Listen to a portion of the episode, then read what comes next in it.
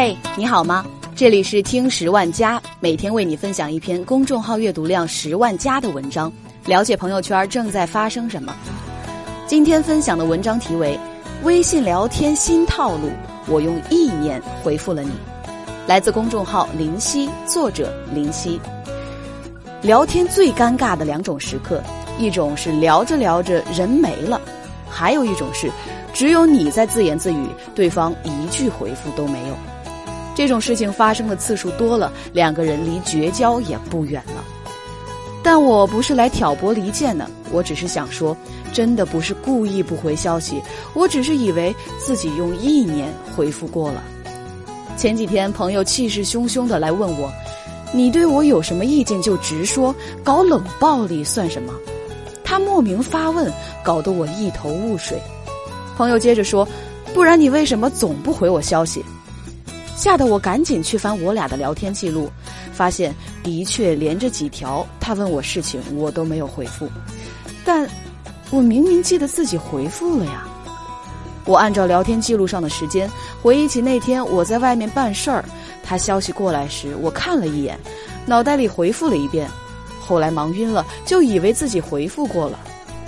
虽然这样真的很不好，特别容易引发人际矛盾，但用意念回复的我。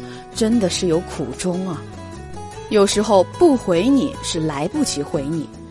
有个做销售的朋友，手上同时握着五个五千人的微信号，他每天最害怕的事情就是打开微信，上千条信息像泄洪一样，瞬间就把他淹没了。时间一长，他练就了一身意念回复的本领。朋友说，大多数的回复他心里还是有数的，会找个时间集中处理。剩下的大多数就用意念回复了。容易被意念回复的信息大体分为两种：一，毫无实质性内容的对话，比如“在吗？问你个事儿，现在有时间吗？”这种时候，朋友往往直接用意念回复对方：“不在，不清楚，没时间。”无实质性内容的对话特别拉低沟通效率，浪费彼此的时间。真有事儿要说，不妨开门见山，直接说事儿。有急事儿就打电话或者发视频请求催他，再不济也可以疯狂刷屏，引起他的重视。一般问完一句就没声儿了，或者只说一句“在吗？能聊会儿天吗？”便再无下文的，通常都不是急事儿，只是想找个无聊的人一起解闷子罢了。这种时候，如果对方很忙，很有可能就用意念回复了。二。问的内容的确有实际性内容，但不好回答，需要认真思考。朋友还说，被人诚心诚意提问，就要认认真真回复。但并不是所有答案都是现成的，有时候想要给人说清楚一件事儿，真的费时费力。如果不巧撞上自己很忙，很容易就在思考的过程中，以为自己意念回复过了。这真的不是故意给您磕头了。虽说秒回的人是世界之光，但并不是所有人都能做到二十四小时抱着手机撒手不放的。有时候忙碌起来，别说是秒回了，不回都是正常的。我有个女生朋友跟我抱怨说，她喜欢的男生总是忽冷忽热的，具体表现就是有时对她的消息秒回，大多数时间不回。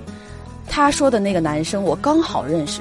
我告诉妹子，你千万别多想，他对谁都这个样不是替男生开脱。虽然总有人说他不回你消息就是不在乎你，但这种情况也要因人而异。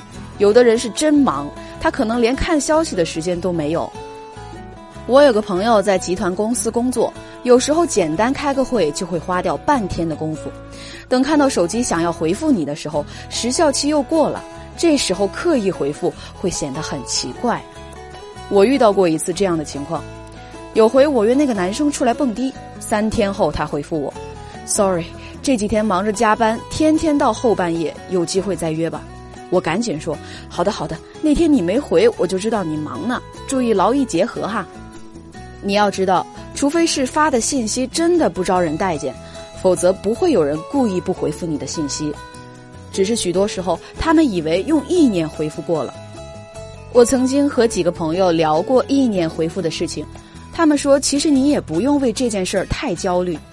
懂你的朋友，你即便不回复，他们等一会儿也能接受到你意念回复的内容。不懂你的才会等上十分钟就觉得你对他们有意见了。不过，如果交往了女朋友，记得把意念回复的开关在她面前关掉，否则很容易单身一辈子。有人说意念回复是人际交往的大忌，我倒觉得没必要什么事情都上纲上线。